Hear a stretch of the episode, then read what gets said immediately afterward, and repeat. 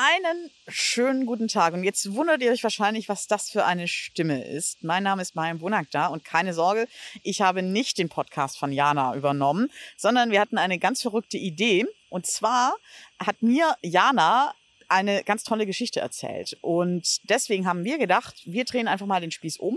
Ich bin Journalistin und ich stelle ihr einfach heute Fragen. Und damit ihr noch mehr von Jana erfahrt. Ich hoffe, ihr findet es gut. Jana, wie siehst du das denn? Ich finde die Idee ganz, ganz großartig. Und da ich ein spontaner Mensch bin, bin ich jetzt ein ganz bisschen aufgeregt, hier interviewt zu werden von Herr Mariam. Aber ich denke, sie wird mich gut durchs Programm führen. Und ich bin gespannt, wo es uns hinführt. Ja, das Verrückte ist, das muss man an der Stelle vielleicht auch sagen, diese Idee ist vor drei Minuten entstanden. Also das heißt, Jana hatte keinerlei Chance, sich vorzubereiten und ich ehrlich gesagt auch nicht. Aber die spontanen Geschichten sind ja manchmal die schönsten. Mm, und deswegen fangen wir einfach mal an. Jana, du bist ja viel unterwegs. Wo warst du überall bisher? Ach, ich war schon überall. Also Erstmal quer durch Deutschland. Jetzt gerade in dieser Woche war ich in Nordrhein-Westfalen, in Löhne, dann war ich in, Ham in Bremen, dann in Hamburg. Heute Nacht war ich im alten Land, ein Stück draußen auf dem Bauernhof. Und in diesem Jahr war ich, oh, wo war ich denn? Ähm, Schweiz, Mallorca, Neuseeland, Italien, trotz Corona muss ich sagen. Und äh, ganz Süddeutschland haben wir schon beackert. Also Stuttgart, Ulm, München, Bamberg kürzlich. Ja, also das ist so dieses Jahr. Wahnsinn, das alles in einem Jahr. Ist, ist das nicht wahnsinnig anstrengend? Nein, es gibt mir so viel Kraft und Power. Ich liebe es, unterwegs zu sein, wirklich. Und äh, immer wieder mich neu auf Städte, Dörfer, Orte einlassen zu dürfen, draußen zu sein. Ich liebe das wirklich. Was liebst du daran? Die Freiheit. Die Freiheit. Also dieses, ich darf entscheiden, wo ich heute Nacht mein Haupt wette. Ich darf entscheiden, wo ich hinfahre. Natürlich immer im beruflichen Kontext, aber ich darf es entscheiden. Und das ist etwas, was ich unglaublich schätze an meinem Leben. Ich wach ganz oft früh auf und, und bin dankbar, dass ich einfach diese Entscheidungsfreiheit habe, dass ich da bin, wo ich bin oder mir überlege, ach, ähm, wir wollten ursprünglich nach Kroatien jetzt im Sommer fahren und haben uns dann kurzzeitig überlegt, ah, Kroatien, man weiß es nicht, mit Corona, da gab es dann wieder so Fallzahlen. Ach, lass uns doch einfach nach Italien fahren. Und dann waren wir mal kurz in Rom, in der Toskana, in Triest und in vielen anderen schönen Orten. Das können sich ja manche überhaupt nicht vorstellen, die ganze Zeit unterwegs zu sein. Hm, wie machst du das denn? Ja, äh, wir haben uns ein Wohnmobil gekauft und äh, sind in diesem Wohnmobil unterwegs und natürlich, unser Business funktioniert ortsunabhängig. Das wissen alle Leute, die schon länger zuhören. Und von daher funktioniert das gut. Und klar, ich nehme mir dann zwischendurch Zeit. Heute früh hatte ich auch gearbeitet im Wohnmobil. Es geht tatsächlich, hm, solange irgendwo Internet anliegt. Also das ist schon eine Voraussetzung. Aber ansonsten geht es sehr, sehr gut. Jetzt hast du eben gesagt, das Tolle ist die Freiheit. Freiheit ist ja, zieht sich ein bisschen durch dein ganzes Leben. Inwiefern? Kannst du uns das mal ein bisschen erklären? Ja, ich, ich fange mal an in, in meiner Kindheit. Ich bin ja groß geworden in der ehemaligen DDR, 18 Jahre lang. Also ich war 18, als dann äh, die Mauer gefallen ist. Und ich habe schon als Kind immer geträumt von der ganz großen, weiten Welt. Ich bin ja groß geworden mit, dem, mit der Gewissheit, okay, wenn du Rentner bist mit 65, ja, mit 65 war das in der DDR, äh, darf ich verreisen vorher nicht. Also das war einfach so. Und bin dann, äh, ja, hab dann gedacht, Mensch, das gibt aber noch mehr als DDR und äh, Tschechien und Polen und so. Das sind ja keine schlechten Länder, um Gottes Willen. Ich liebe die auch sehr. Aber es war eben, man wusste halt, die, die Auswahl ist sehr begrenzt. Also habe ich angefangen, Postkarten zu sammeln, von überall her. Und ich, ich saß immer in meinem Kinderzimmer und habe die in so eine große, in so ein großes Heft einsortiert, also so eingeklebt. Und dann habe ich immer diese Postkarten gestreichelt. Das klingt jetzt echt scary, ich weiß. Ich habe die gestreichelt zum Beispiel, weiß ich, ich hatte eine total geile Karte von Sydney. Und äh, auch in Malaysia, Malaysia, oh, herrlich. Und dann habe ich so gesehen, ah, dieses, dieses tropische und diese, diese Vegetation dort und auch die, die Gebäude, die ja ganz anders waren als die Gebäude in der DDR, die ich kannte. Noch dazu bin ich ja in der Kleinstadt groß geworden. Und habe eben diese Postkarten gestreut und gedacht, oh Mann, ich muss 100 Jahre werden, damit ich, wenn ich 65 bin, gleich losfahren kann und all diese Orte ähm, besuchen kann. Und irgendwie die Zeit dazwischen, da hatte ich mir gar keine Gedanken gemacht, wie ich das mache. Also wie ich das quasi überlebe, bis ich 65 bin. Das war mein Ziel als Kind, ja. Und dann ist irgendwann die Mauer gefallen und du konntest dann mehr bereisen als nur Polen und äh, Ungarn. Kannst du dich an deine erste Reise erinnern? Ja, meine erste Reise war tatsächlich, ähm, also das erste Mal war ich äh, außerhalb der DDR in West-Berlin und zwar noch in der Nacht äh, vom 9. November. Wir hatten das äh, in den Nachrichten gehört mit Freunden, da war irgendwie eine Party. Äh, wir waren ja kurz vorm Abitur und haben dann äh, Party gefeiert. Eigentlich wäre ja am Samstag Schule gewesen, aber wir haben entschieden, dass wir krank sind und äh, sind äh, mit einem Auto, was wieder ein anderer Kumpel sich von seinem Vater geliehen hatte, das war ja, ein Auto war ja ein großer Schatz in der DDR, sind wir tatsächlich ähm, nach Berlin-Schönefeld gefahren, sind dann durch so einen beginnenden Schneesturm irgendwie dahin und tatsächlich sind wir dann auf einmal in West-Berlin gewesen. Und ich weiß noch, wir haben auf dem Ernst-Reuter-Platz, was ja nun wirklich der romantischste Platz Westberlins ist, haben wir an irgendeiner Parkbank gesessen und eine Flasche Rotkäppchen Sekt getrunken mit drei oder vier Freunden. Das war so krass cool. Und dann, ähm, ja, dann waren wir relativ schnell, wir meine ich immer mit einem Freundeskreis, in, ähm, in England, Schottland, ähm, London genau, dann waren wir in Holland und die erste größere Reise war 92 nach Südamerika, Venezuela. Und ich war wirklich, also das war so ein Game Changer. Ich habe ja auf einmal gemerkt, dass die Welt für mich auch offen steht und dass die Menschen alle so freundlich sind. Das war noch vor Erfindung von Handys, Internet und Telefon. Also meine Mutter hat acht oder neun Wochen nicht gewusst, ob ich noch lebe. Das war schon äh, noch eine andere Zeit, war ein echtes Abenteuer. Kannst du mir beschreiben, warum war das so ein Game Changer? Ich habe verstanden, dass mir die Welt zu Füßen liegt und dass ich dass ich alles tun kann. Also mein einziges Ziel dann äh, nach dieser Zeit war, also nach 1990 war, so viel Geld zu verdienen, dass ich meine nächsten Reisen bezahlen konnte.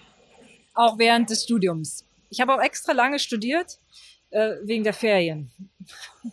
Also ich habe zweimal studiert, ich habe Betriebswirtschaftslehre studiert, ganz normal, regulär in fünf Jahren. Und dann dachte ich, oh, ich bin jetzt 23, das ist zu jung, um 9 to 5 zu arbeiten. Und habe dann nochmal ein, ein Vierjahres-Studium angehängt, also weil ich diese Ferienzeiten so sehr geschätzt habe. Und waren diese Reisen so, wie du sie dir vorgestellt hast, als du die äh, Postkarten gestreichelt hast? Oder was war anders? Es war viel echter, es war viel schöner als die Postkarten. Also weil das war mit Menschen. Auf Postkarten sind ja selten Menschen abgebildet, ähm, sondern das sind halt äh, Pflanzen abgebildet, meistens Häuser, markante Wahrzeichen. Und es war nochmal viel, ja, viel geiler, weil in, in, Venezuela waren wirklich echte Menschen. Wir haben äh, diese sprachliche Vielfalt, diese äh, kulinarische Vielfalt, vor allem, was ist Empanadas und ich wusste gar nicht, was es da alles Essen gibt.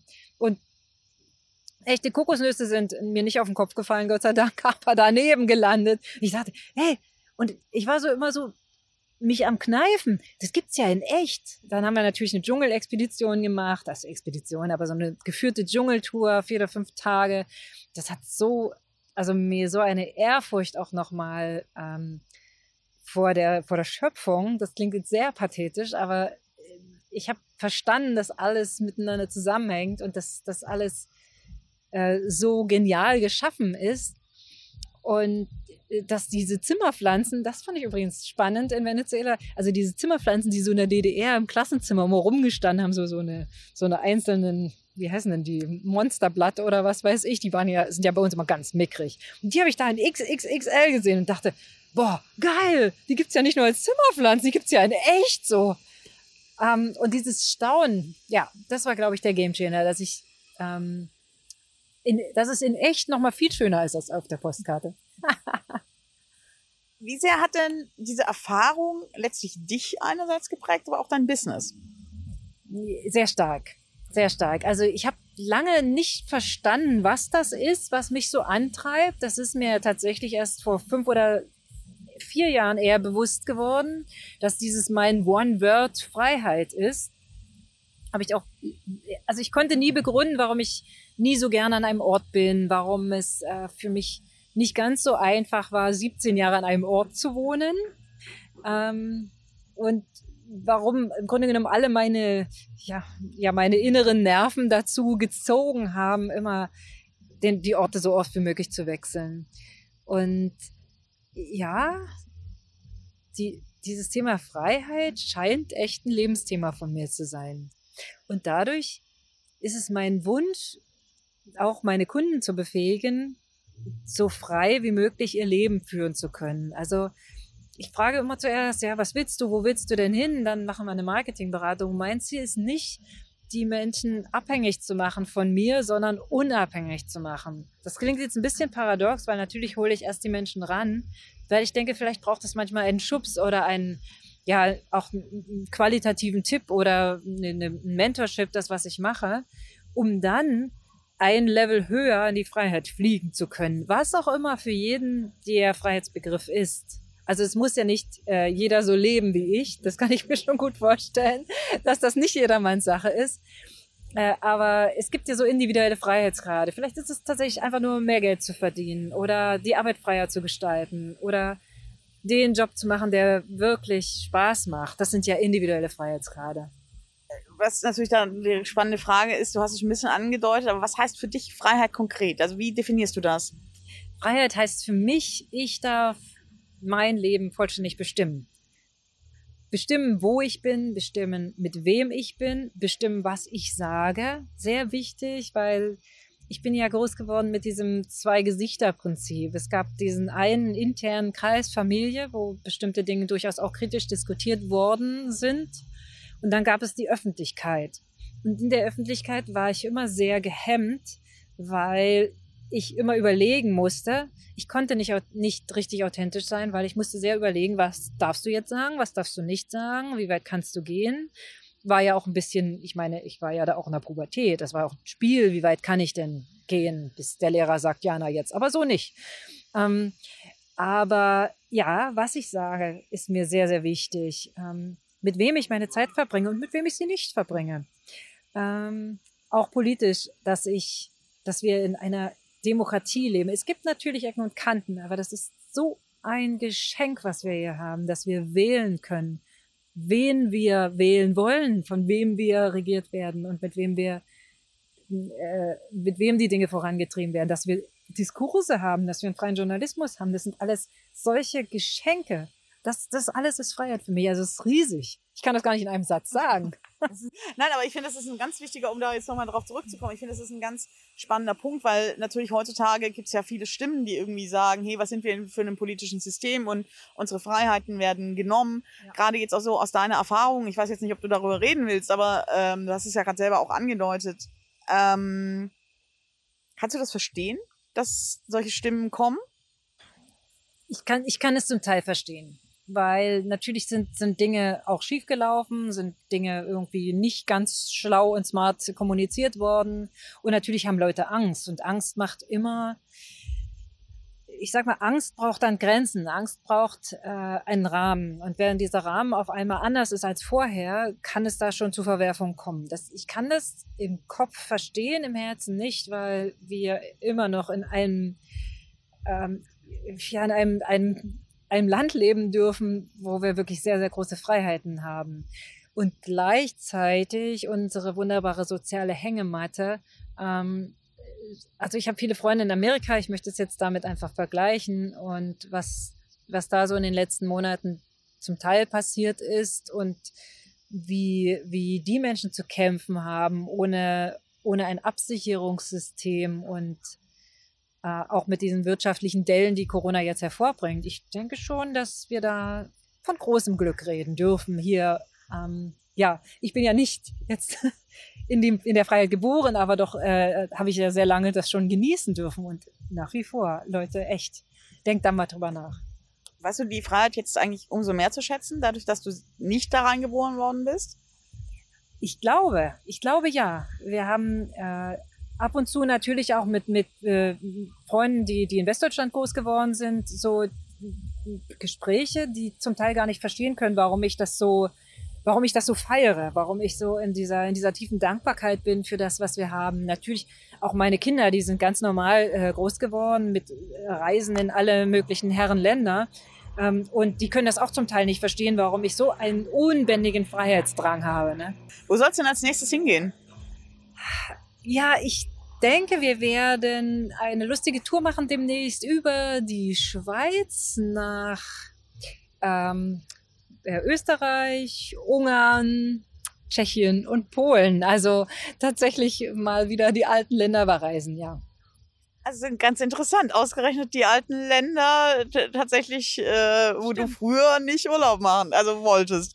Ähm, ja, ich, ich habe da, also meine Eltern waren sehr reisefreudig. Vielleicht habe ich es auch ein bisschen geerbt und äh, ich habe diese Länder halt als Kind sehr häufig gesehen und auch tatsächlich nach dem Mauerfall war ich erstmal, ich glaube bestimmt 20 Jahre nicht in Polen und nicht in Tschechien, weil es hat mich nicht interessiert. Kenne ich, kenne ich alles, kenne ich Knödel, kenne ich also alles da. Aber jetzt ist es natürlich auch, auch spannend, die, die Dinge zu sehen und wie sich es weiterentwickelt hat. Ich betrachte es ja jetzt nicht mehr mit dieser kindlichen Sicht, mit der ich es damals betrachtet habe, sondern natürlich auch als Erwachsene. Und das sind ja herrliche Landschaften. Also wir waren letztes Jahr in den Masuren in Polen. Das war also ein Traum, also landschaftlich herrlich. Und für mich, ja, als Business-Pilgerin natürlich noch schöner, weil man ja sehr schön pilgern kann in diesen, in diesen Ländern auch. Hast du etwas, was du, du, du hast mich das mal gefragt, als wir miteinander gesprochen haben. Hast du etwas, was du deinen ähm, Hörerinnen und Hörern mitgeben willst?